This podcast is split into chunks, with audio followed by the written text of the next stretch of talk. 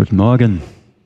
Ich freue mich sehr, dass ich bei euch wieder sein darf. Es ist eine Ehre, ein Privileg für mich, in der Familie Gottes zu sein, aber auch hier besonders in Herborn. Ich spüre einfach so viel Freude und ja, Gegenwart Gottes. Jesus ist in der Mitte, hat er ja versprochen. Und das ist schon mehr als die halbe Miete, das ist die ganze. Und das ist alles, was wir brauchen. Ja, mit Christus hat Gott uns alles schon geschenkt. Oder wir sind schon mit jedem geistlichen Segen gesegnet. Wir brauchen es nur zu empfangen und dann fließen lassen und dann wird die Welt merken, wir haben etwas, was die Welt nicht geben kann, den Frieden Gottes, den Friedefürsten. Und genau das erleben Christen in der Verfolgung.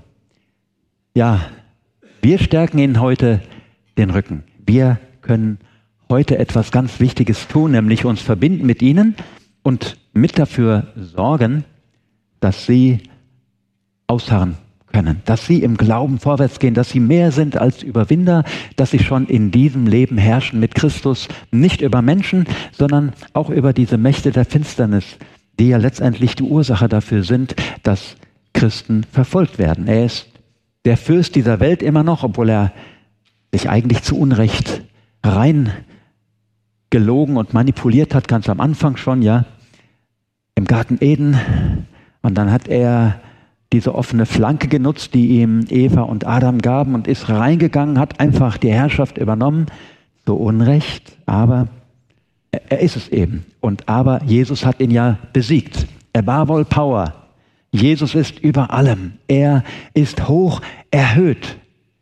Und er ist der, dem alle Macht gegeben ist, im Himmel und auf Erden, in Israel, in der Ukraine, im Iran, in Indien, in Deutschland, sogar hier in Hessen. Jesus ist der Sieger, er steht über allem und die Gemeinde, genau genommen, ist auch schon mit erhoben. Ja, mit beiden Beinen auf dem Boden und mit dem Herzen schon im Himmel. Himmelsbürger. Gibt so ein Buch von einem äh, bekannten Chinesen, Bruder Chun, Himmelsbürger. Wir sind wirklich schon Himmelsbürger. Unsere Heimat ist oben, nicht mehr hier unten. Unser Zuhause, habt ihr ja vorne stehen, ist oben. Nicht unbedingt hier in den Wänden, aber hier trifft man auf die unsichtbare Welt. Das ist da, wo Gott ist, wo Jesus ist, wo der Vater ist, wo die Engel sind, wo schon auch die sind, die vor uns gegangen sind. Sie beten zusammen Gott an. Und wir dürfen mit dieser Wolke der Zeugen Jesus anbeten und mit ihm hier schon erhoben sein. Und es gibt nur eine Gemeinde auf dieser Welt. Ich weiß nicht, ob ihr das wusstet. Also es gibt zwar hier die Herborner FEG, es gibt auch in Siegen die Chapel und was weiß ich, was es alles gibt. Und in Herborn gibt es ja auch eine Chapel. Ne? Und dann gibt es die Brüder, dann gibt es die Baptisten, dann gibt es, aber es gibt nur eine Gemeinde. Es gibt auch nicht die verfolgte Gemeinde. Und wir hier sind so ein bisschen im Urlaub. Wir haben es immer noch gut, aber hoffentlich kommt keine Verfolgung, haben wir es immer gut. Nee, es gibt nur eine Gemeinde und das ist die Verfolgte. Ob dir das passt oder nicht, du bist auch verfolgt, weil deine Geschwister verfolgt werden. Deine Familienmitglieder werden hart verfolgt. Und wir können etwas tun. Wir können uns an ihre Seite stellen, ja ihnen den Rücken stärken. Muss man hier anmachen, damit das hier gleich funktioniert. Mal gucken, ob es klappt. Jawohl. Und ich lese mal hier diesen Text vor. Deshalb lasst nun auch uns, da wir eine so große Wolke von Zeugen um uns haben, jede Bürde und die uns so leicht umstrittene Sünde ablegen und mit Ausdauer laufen den vor uns liegenden Wettlauf. Wenn wir Christen sind, haben wir hier einen Wettlauf. So machen das. Und das ist wie so ein Marathon. Das ist kein Sprint, das ist ein Marathon. Und ich weiß nicht, wie es euch geht, wenn ich so einen Kilometer laufen würde, ich glaube, dann wäre ich schon fertig. Ich bin halt jetzt auch nicht mehr 20, auch keine 80. Und wie es euch geht, weiß ich nicht. Und wenn man so einen Lauf läuft, dann braucht man Kraft. Und die Kraft hat man aber nicht als Christ aus sich selbst, sondern Christus ist unsere Stärke. Werdet stark in dem Herrn und in der Macht seiner Stärke. Wenn wir schwach sind, dann ist seine Stärke durch uns erst recht stark. Deswegen können wir uns unserer Schwachheit rühmen. Wir müssen nicht die Starken sein, die es schaffen, irgendwie hoffentlich ans Ziel zu kommen nach 42,x Kilometern, sondern wir dürfen den Lauf siegreich vollenden, weil ja, Gott uns hält, uns trägt und durchführt, weil die Gnade Gottes unser Leben erfüllt. Jedenfalls sollte das so sein. Und wenn es nicht so ist, wenn du noch selber in eigener Anstrengung unterwegs bist und sagst, ich muss ein guter Christ sein, ich muss aber immer auch noch Gesetze befolgen, dann sage ich dir, nein, der neue Bund bedeutet, Christus hat sein Gesetz in unser Herz geschrieben, in unseren Sinn. Das heißt, ein Leben von innen heraus, nicht mehr von oben. Äh, es gibt so viele Christen, die noch bedrückt sind, die noch sich anstrengen und ehrlich gesagt nicht wenige Christen müssen dann auch irgendwann mal zum Psychiater oder zum Seelsorger, weil sie es einfach nicht mehr aushalten. Gottes Plan ist nicht, dass wir äh, in die Psychiatrie kommen. Gottes Plan ist, dass wir in der Freude des Herrn leben und dass wir es erleben, dass seine Kraft durch uns stark wird und dass wir den Lauf siegreich vollenden.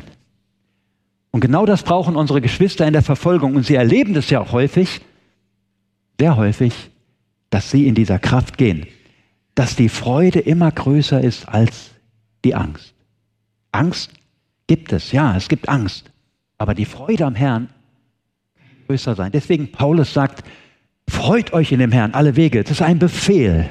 Freut euch in dem Herrn. Warum können wir uns freuen? Wenn wir auf Jesus schauen, dann können wir uns freuen. Und deswegen, wie können wir diesen Kampflauf gut beenden, indem wir hinschauen auf Jesus, den Anfänger und Vollender unseres Glaubens. Das Gute ist, die gute Botschaft ist, wir brauchen unseren Glauben nicht selber produzieren. Das haut auch nicht hin. Du kannst jetzt tausendmal irgendwie sagen, ich glaube und ich glaube an Jesus, und das kannst du tausendmal sagen, dann passiert gar nichts, wenn nicht Gott dir die Gnade schenkt, seinen Glauben schenkt, den Glauben Gottes wenn er deinen Glauben vollendet, nicht erst in der Ewigkeit. Das dachte ich immer so, ja, Glauben vollenden heißt, wenn ich vom Glauben zum Schauen komme. Aber wenn ich schaue, brauche ich nicht mehr Glauben, dann habe ich ja, bin ich ja schon. Nein, es heißt hier schon vollendet. Was bedeutet das? Jeder von uns hat eine Berufung.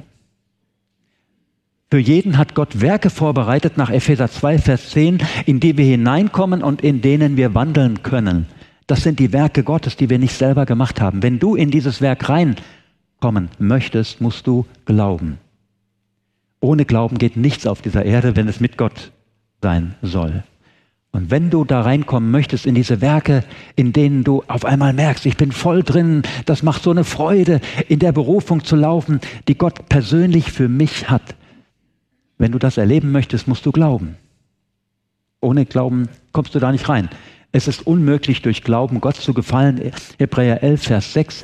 Äh, Gott will, dass wir glauben und er will sogar, dass wir glauben, dass er uns belohnt, dass er ein Belohner ist. Wie kriegen wir den Glauben? Von Jesus. Indem wir auf ihn schauen, in seine Wort, ihn anbeten, in der Stille, wie auch immer, aber Zeit mit Jesus verbringen, indem unser Herz sich nach ihm ausstreckt und auch Zeit hat mit unserem Bräutigam. Für den sollte man Zeit haben, wenn man heiraten will. Also sollten wir uns Zeit nehmen für unseren Bräutigam. Dann wird er in uns den Glauben vollenden, den wir brauchen, um genau das zu tun, was du genau tun sollst, was ich tun soll. Könnt ihr das verstehen? Also Glauben vollendet ist nicht erst in der Ewigkeit, sondern schon hier sollen wir in das hineinkommen, was Gott möchte für jeden, auch für die Gemeinde, und wie können wir das, indem er uns den Glauben schenkt, genau für das, was er möchte, dass wir tun, dass wir seinen Willen tun und auch leben. Und dafür möchte Jesus deinen Glauben vollenden, dass du diesen Glauben hast. Das kann ein ganz kleiner Glaube sein, so ein Senfkornglaube. Ich habe auch nicht mehr und du auch nicht. Aber das reicht aus, damit Gott seinen starken Arm bewegt. Irgendwie kam das eben in einem Lied auch vor, dass wir Berge versetzen können. Es gibt ein Buch von Bruder Andrew, dem Gründer von Open Doors. Gott versetzt Berge, wenn wir ihn bitten. Man könnte auch sagen, wenn wir glauben. Der Glaube, und ist er noch so klein, der echte Glaube, den wir uns nicht einreden, den Gott geschenkt hat, der versetzt Berge. Wir brauchen keinen großen Glauben, das kennt ihr vielleicht den Spruch, aber wir brauchen Glauben an einen großen Gott. Das reicht aus. Wenn ich so einen kleinen Glauben habe, aber einen großen Gott, dann kann alles geschehen. Dem Glaubenden ist nach Markus 9 nichts unmöglich. Du kannst zwar jetzt nicht sagen, ich will jetzt mal Bundespräsident werden, ich glaube jetzt mal, oder ich will jetzt mal, was weiß ich, irgendwie einen großen Palast haben. Und Gott gibt dir den Glauben für das, was für dich jetzt gerade dran ist. Und dann wird dir nichts unmöglich sein für das, was Gott für dich hat. Dann wird es geschehen. Gott wird Türen öffnen, Gott wird die Wege öffnen. Warum sage ich das alles? Es geht uns genauso an, wenn es darum geht, dass wir stark sind im Herrn. Wenn wir wirklich beten wollen, nachher für verfolgte Geschwister, dann müssen wir auf derselben Ebene sein, wenn wir wirklich erhörlich beten wollen. Es ist wichtig, dass wir wissen, was uns in Christus geschenkt ist, was wir sind und dass Gott uns schon mit jedem geistlichen Segen gesegnet hat, dass in Christus uns alles schon geschenkt ist nach Römer 8 und dass wir zum Thron der Gnade Gottes kommen dürfen, schon mit Danksagung, sagt der Philipperbrief, mit Danksagung, weil wir dann schon danken können für das, was wir von Gott empfangen haben, für andere auch. Wenn wir zum Thron der Gnade gehen, nach Hebräer 4, Vers 16, um Barmherzigkeit und Hilfe äh, zu bekommen oder zur rechtzeitigen Hilfe, Gnade und Barmherzigkeit, dann können wir das auch für andere tun. Das wollen wir nachher machen, dass wir dann ganz praktisch zum Thron, Thron der Gnade gehen und dort Hilfe erbitten. Hilfe zur rechtzeitigen Zeit, sodass unsere Geschwister es erleben. In Herborn wird gebetet, auch wenn sie das jetzt nicht wissen. In Herborn wird jetzt gebetet für sie und sie empfangen diese Kraft, die sie brauchen, um ein helles Zeugnis und eine, ein helles Licht zu sein für ihre Umgebung. Dass ihre Verfolger sogar Jesus kennenlernen. Ich habe vor circa einem Jahr ein Lied geschrieben, das möchte ich euch gerne vorsingen. Wenn ihr möchtet, könnt ihr da gleich mitsingen. Hier ein Vers, und das war der Vers, durch den das Lied entstand. Eine sehr interessante Formulierung in der Schlachterübersetzung, Psalm 5, Vers 4. Herr, in der Frühe wirst du meine Stimme hören, in der Frühe werde ich dir zu Befehl sein und Ausschau halten. Und das hat mich irgendwie so getriggert für dieses Lied. Ich werde dir zu Befehl sein. Das klingt ja fast so ein bisschen wie Führerbefehl, wir folgen. Ist aber nicht so gemeint, sondern es bedeutet, dass ich Gott so liebe, weil er mich zuerst geliebt hat, dass ich so eine Liebesbeziehung zu Jesus habe, dass ich aus tiefstem Herzen gerne seinen Willen tun möchte. Gnade bewirkt, dass du gerne tun möchtest, was Gott will dass du seinen Willen tun möchtest. Das bewirkt Gnade. Und Christus in dir möchte das tun, was du selber gar nicht tun kannst. Er möchte das durch dich leben und deswegen, ähm, ja, ist das Lied dann entstanden. Jesus, du bist mir alles, du bist mein Glück, mein alles. Und wenn das uns erfüllt, wenn dann die Liebe uns treibt, die Liebe Gottes, die durch den Heiligen Geist in unser Herz ausgegossen ist, wenn wir das glauben und dann erleben, dann wird die Welt sehen, es gibt einen Gott, der Liebe ist, zu dem man hinlaufen kann über das Kreuz, Sündenvergebung bekommen kann und gerettet werden kann. Mal gerade gucken. Stimmt.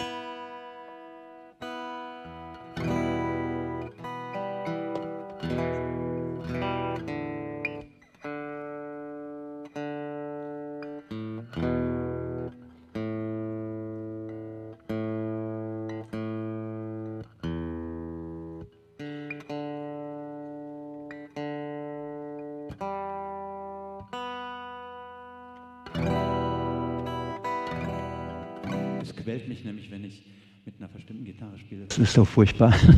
Aber ihr habt Verständnis. Ich will dir zu.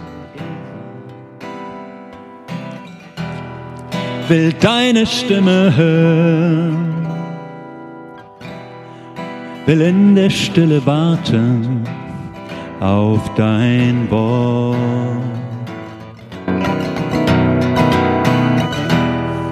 Ich will dir zu Befehl sein will deinen Willen tun. Mein König und Gebieter und mein Freund.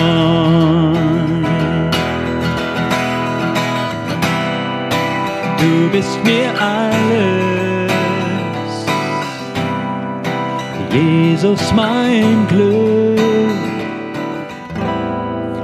meine Vision und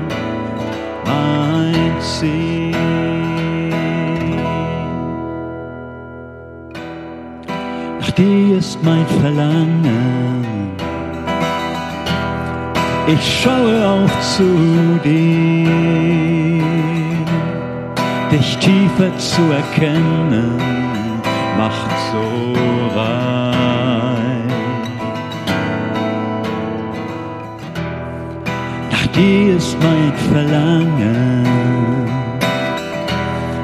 Ich berge mich in dir, Wärme deiner Liebe hüllt mich ein. Wenn ihr möchtet, könnt ihr mitsingen. Du bist mir alles, Jesus mein Glück, meine Vision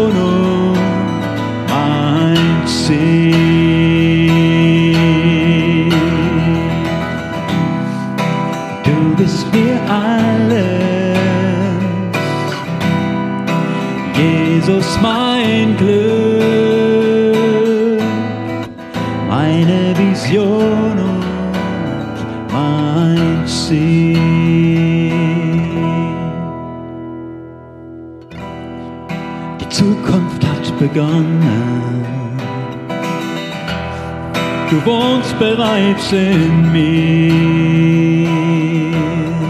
und alles, was ich brauche, ist schon mein. Die Zukunft hat begonnen und Hoffnung leuchtet an. Mein Herz schlägt dir entgegen immer mehr.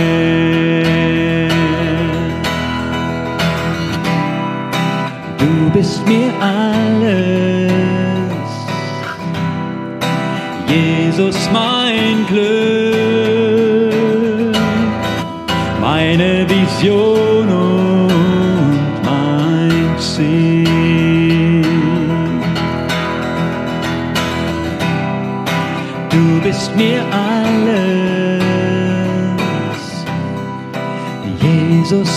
mein Glück, meine Vision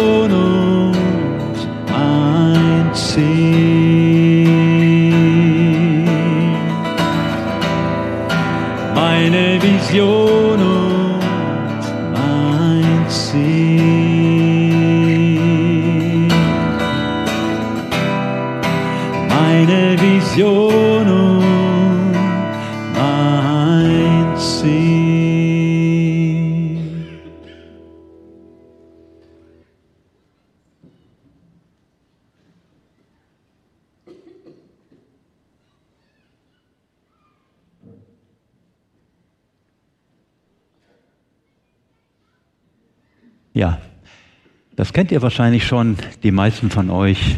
Der Weltverfolgungsindex von Open Doors, das sind die 50 Länder, in denen Christen einem sehr hohen Maß an Verfolgung ausgesetzt sind, in den roten Ländern vor allen Dingen an extrem hohem Maß. Ich bin jetzt seit über zwölf Jahren bei Open Doors und ich habe viele, viele Länder schon kennenlernen dürfen und war immer wieder dort und auch da, wo es rot ist, Indien zum Beispiel. Und ähm, das ist schon beeindruckend, einmal zu sehen, wie hart es dort an äh, Verfolgung äh, zugeht, wie, wie brutal manchmal Christen äh, misshandelt werden. Auf der anderen Seite dann zu sehen, was für eine Freude sie haben, dieses beides. Und immer wieder konnten wir ermutigen, wir konnten dann beten. Ich war dann meinetwegen auch mal in Bhutan, das war jetzt irgendwie, irgendwie woanders gelistet, nicht gerade unter den ersten elf. Und äh, das war wunderbar zu sehen, wie Jugendliche Jugendliche ähm, dort waren, die sind kilometerweit, hunderte, na nicht hunderte, aber viele Kilometer gegangen durch Berg und Tal, sind von zu Hause quasi abgehauen, weil sie unbedingt zu dieser Konferenz wollten, wo wir dann lehren durften, ermutigen konnten. Und als wir dann in den Saal reinkamen, unten irgendwo hermetisch abgeriegelt im Keller, im Untergrund, man konnte draußen nichts hören, dann sind wir reingeschwebt wie in den Himmel, weil das so herrlich war, diese herrlichen Lobgesänge zu hören. Im Grunde ganz ähnlich wie hier, auch mit Schlagzeug und allem, aber ein bisschen auch so botanisch. Und das war einfach herrlich. Und dann zu sehen, wie sie Hunger haben nach Gott, nach Jesus, nach seinem Wort und wie wir sie hinterher dann segnen durften und ja, sie dann mit Freude nach Hause schicken durften, aber sie wussten, wenn ich nach Hause komme, dann setzt es was. Dann kennt ihr den Ausdruck, ja, dann äh, gibt es wahrscheinlich eine Tracht Prügel, weil ich einfach abgehauen bin. Aber sie wollten einfach zu dieser Konferenz, äh, weil sie das zu Hause nicht haben. Und äh, man sieht diesen Hunger dieser Geschwister und wir haben heute die Möglichkeit, sie zu stärken. Bhutan liegt in der Nähe von Nepal. Da möchte ich heute mal gerne darauf eingehen. Nicht auf den ersten, in den ersten 50 Plätzen, aber es war im letzten Jahr noch dort, aber es hat sich in anderen Ländern verschlimmert und dadurch rutscht dann schon mal ein, Lind, äh, ein Land nach hinten, was aber nicht heißt, dass es dort jetzt besser ist. Und ich möchte euch mal einen kurzen Eindruck, einen Einblick geben äh, über dieses Land durch einen kleinen Videoclip. Ah, hier noch ein paar Zahlen, Entschuldigung. Ähm, ja, 100, äh, 1,38 Millionen Christen bei einer Bevölkerung von über 30 Millionen. Der Hinduismus ist die Hauptreligion und jetzt mal dieser kleine Clip über dieses Land.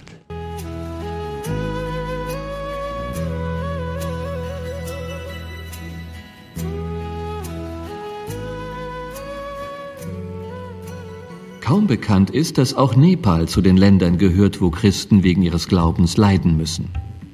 Dieser Staat im Himalaya gilt vielmehr als interessantes Reiseziel.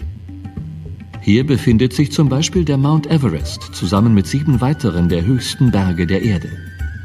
Neben der großartigen Naturkulisse bietet Nepal westlichen Touristen außerdem die Begegnung mit einer exotischen, fremdartigen Kultur.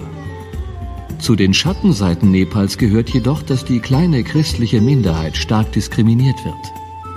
Bis 2006 war Nepal das einzige hinduistische Königreich der Erde.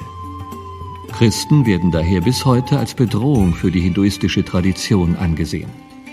Gerade ehemalige Hindus, die Christen geworden sind, haben es besonders schwer. Sie dürfen nicht evangelisieren, dafür könnten sie verhaftet werden. Sie werden von ihren Familien und von der Gesellschaft ausgegrenzt und stark unter Druck gesetzt. Ein Bruder jetzt, Damba, war Hindu-Priester, hatte eine hohe Stellung, hat die Christen verfolgt, war richtig total überzeugt von seiner Religion, hat die Christen Kuhfresser genannt. Also christliche Glaube ist Kuhfresser-Religion, weil eben die Kühe im Hinduismus heilig sind. Und er ist durch ein ganz krasses Wunder zum Glauben gekommen. Lass uns mal sein Zeugnis anschauen. Seit zwölf Jahren Herzrhythmusstörungen. Sie sagte, ich möchte gerne gesund werden. In unserem Dorf gibt es kein Krankenhaus. Da habe ich gesagt, ja Mama, als erster Sohn bin ich für dein Leben verantwortlich. Ich bringe dich nach Kathmandu.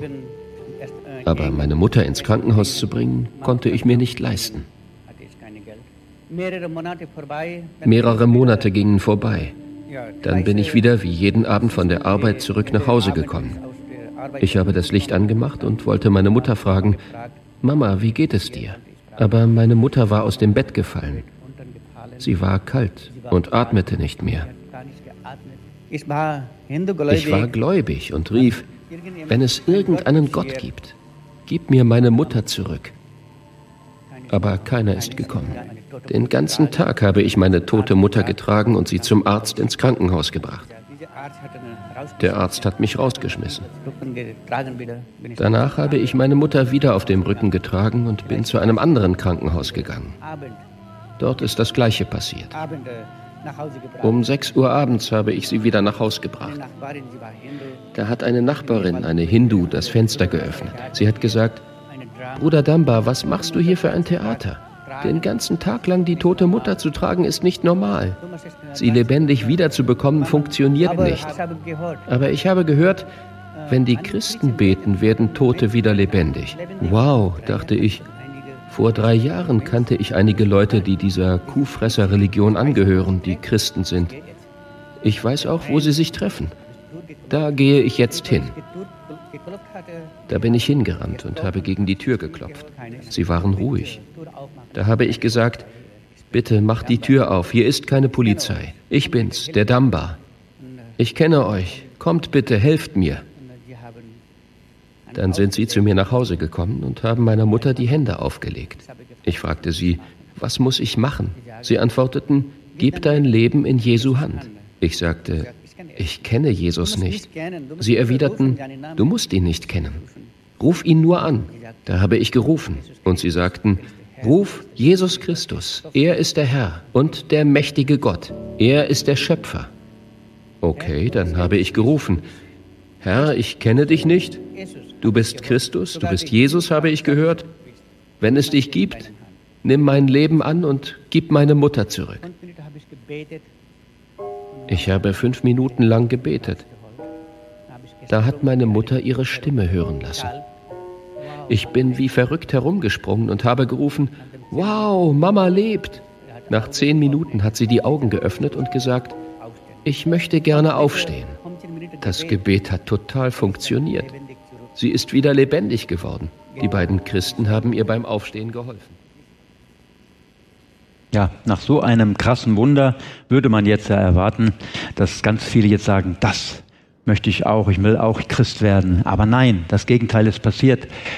Er ist verfolgt worden, er ist misshandelt worden, verprügelt worden, bespuckt worden. Und hier ein kleiner Bericht, was er auch in seinem Dorf dann erlebt hatte, nachdem er mal evangelisiert hatte. Einige Wochen später sagte meine Mutter, ich bin nach Kathmandu gekommen, um gesund zu werden. Ich bin nicht nur gesund geworden, ich bin Christin geworden. Jetzt kehre ich in mein Heimatdorf zurück. Und dann ist sie mit meiner Frau und den Kindern zurück ins Dorf geflogen. Ich blieb in Kathmandu zurück, weil ich Geld verdienen musste.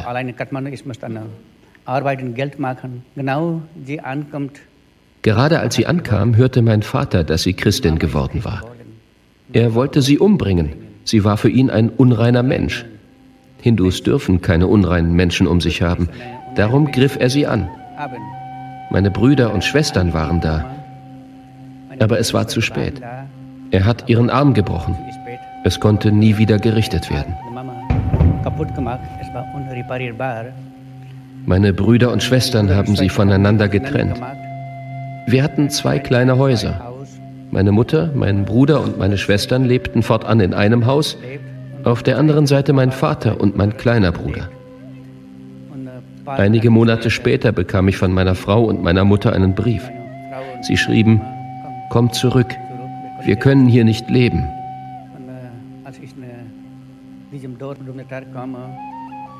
Und als ich in mein Dorf zurückkehrte, war mein Vater total gegen mich. Er sagte, ich hatte fünf Kinder. Eines ist tot. Du, Damba, du bist tot.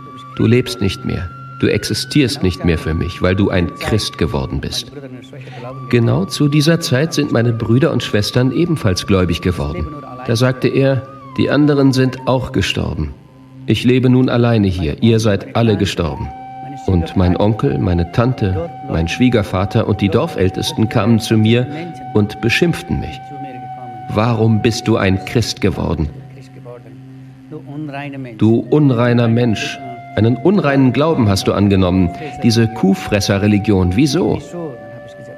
Da habe ich gesagt, ja seht mal, was der Herr getan hat. Hätte sie sterben sollen? Sie antworteten mir, Sterben ist besser als Christ zu werden. Du hast einen unreinen Glauben angenommen. Ja, aber nachdem erstmal Verfolgung kommt, ist es häufig so, dass irgendwann das Wort Gottes in den Herzen aufgeht, dass Gott etwas tut, der Heilige Geist etwas tut und dann passiert es, dass auf einmal ein Durchbruch kommt, dass das Evangelium sich Bahn bricht und Menschen zum Glauben kommen. Hier ein letzter kleiner Bericht über das, was dann passiert ist, Versöhnung und Erweckung. Ich war sechs Wochen in Nepal, davon zehn Tage in meinem Dorf. Da haben einige zu mir gesagt, Damba, die und die sind gläubig geworden. Möchtest du sie besuchen? Da bin ich dann in diese kleine Gemeinde, die in diesem Dorf entstanden war, nachdem ich das erste Mal evangelisiert hatte. Da sind Leute gläubig geworden. Einige Leute glauben gekommen. Da gab es diesen Schamanen. Er war mein Feind. Warum? Sein Sohn war durch mich gläubig geworden. Ebenso seine Enkelkinder und Kinder. Da hat er mich verflucht. Als ich wieder im Dorf war, kam er zu mir und sagte, mein Junge, vergib mir, was ich getan habe. Du hast den Samen gesät, jetzt ernte ich. Das hast du wunderbar gemacht. Mein Sohn, bitte vergib mir. In Nepal sagen alle zueinander Sohn, Enkel, Onkel, Tante. Da habe ich ihn in den Arm genommen. Er sagte, schau mal, ich leite nun die Gemeinde nach der Arbeit. Das hast du gut gemacht. Ich habe dir vergeben, mein Onkel, habe ich ihm gesagt. Meinen Vater nahm ich auch in die Arme und sagte, Papa, ich vergebe dir. Die anderen Menschen, die mir wehgetan haben, habe ich auch besucht und ihnen vergeben. Von den Jugendlichen damals sind auch einige gläubig geworden. Meine Ex-Frau, meine Familie, Verwandte sind ebenfalls Christen geworden. Einige sind sogar Pastoren. Meine Blutlinie, meine komplette Verwandtschaft ist gläubig geworden. Und einige leiten die Gemeinde. Das ist wunderbar zu sehen. Ja, und dass das weitergeht, das sollten wir jetzt ins Gebet nehmen in Nepal und darüber hinaus. Ich habe hier mal ein paar Gebetsanliegen aufgelistet, die können wir gleich mit ins Gebet nehmen. Für den Schutz der Christen, wenn sie gerade gläubig geworden sind oder wenn sie in einem Dorf sind und bedroht sind, dass Gott sie bewahrt. Für Versorgung, wenn sie abgeschnitten sind von der Versorgung, wenn man ihnen vielleicht Strom und Gas nimmt oder was auch immer, sie nicht mehr in den Dorfbrunnen äh, gehen dürfen oder zu ihm. Für Weisheit und Mut bei der Verkündigung des Evangeliums, dass Gott sie da gebraucht dass Jesus sich verherrlicht und Menschen sich ihm dort öffnen und für weitere Erweckung im Land. Und ich finde wunderbar, wenn wir aufstehen, seid frei, aber wenn wir aufstehen und in kleinen Gruppen uns zusammenstellen, so Bienenkorbmäßig, kennt ihr glaube ich schon, dass wir einfach in kleinen Kreisen, so vier bis sechs Leute äh, zusammenstehen, da können viele gleichzeitig beten und ich werde dann gleich den Abschluss mit dem Gebet machen. Ja, lasst uns aufstehen und wer möchte und dann sich zusammenstellen.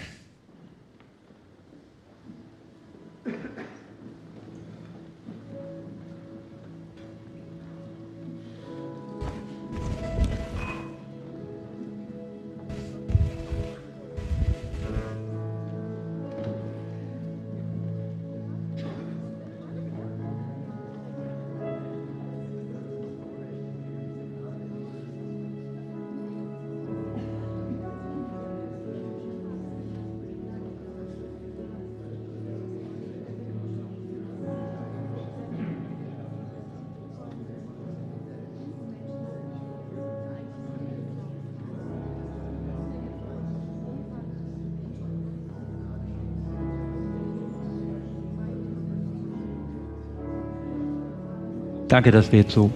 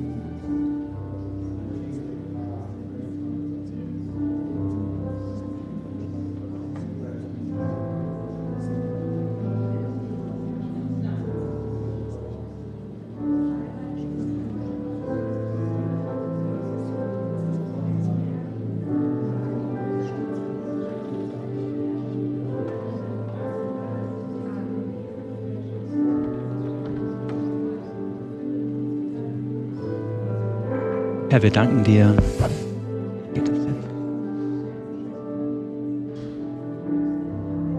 Herr, wir danken dir.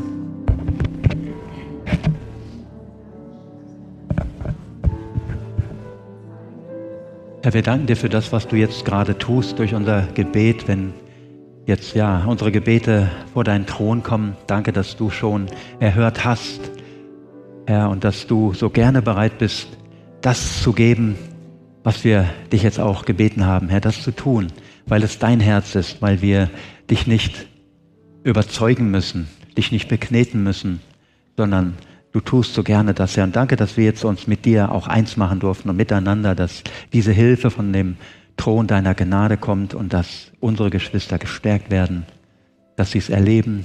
Es ist Kraft da, Sieg im Namen Jesus und er ist mit mir und ich brauche keine Angst haben und dass du Wunder tust, auch so ähnlich wie wir es eben gesehen haben, dass du auch Kranke heilst, dass du übernatürlich Versorgung schenkst, dass du leitest und führst dass viele, viele Nepalesen dich noch finden durch unsere Geschwister.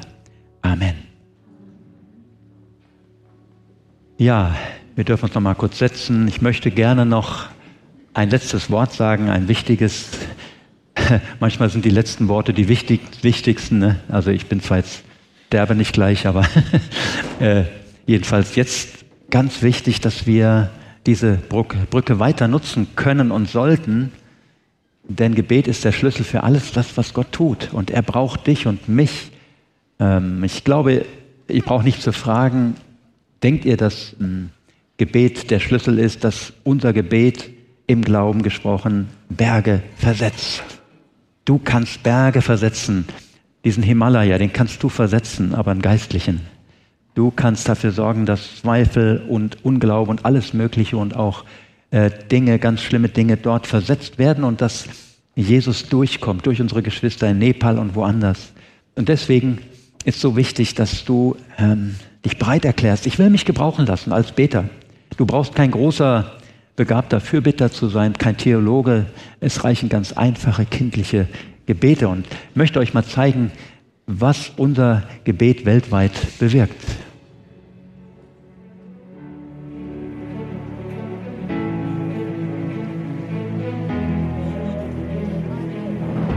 Ich war voller Freude, als ich im Gefängnis war.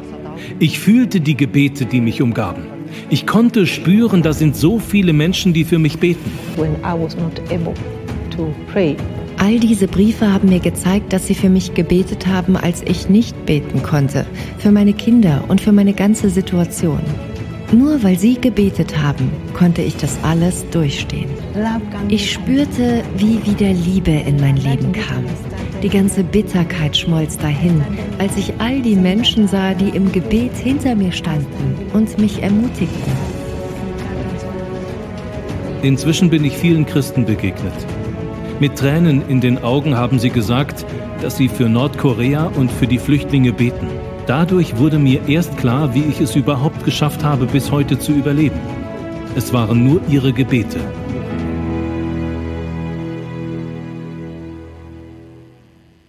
Ja, und es ist wichtig, dass wir konkret beten, nicht nur solche Gießkannengebete. Ihr kennt vielleicht die sogenannten Aldi-Gebete, Herr segne all die verfolgten Christen, sondern dass wir konkret beten. Und dafür gibt es dieses Gebetsheft von Open Doors. Darf ich mal fragen, wer es schon kostenlos immer bekommt, jeden Monat? Etliche, wunderbar. Dann gibt es aber noch den einen oder anderen, der es noch nicht bekommt.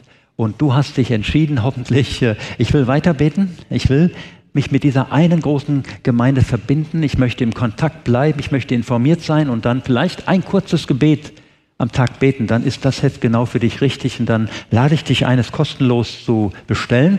Hier dieser Gebetskalender, der hilft, ganz konkrete Gebete zu sprechen. Eine Minute Gebet am Tag, am besten schon morgens beim Frühstückstisch oder wenn du äh, in der Bibel liest, dann kann man das auch gut in die Bibel reinlegen oder auf den Tisch legen. Dann hast du so ein konkretes Gebet und betest einfach und Gott wird dein Gebet gebrauchen. Du bist dann Anteilseigner dessen, was Gott weltweit tut.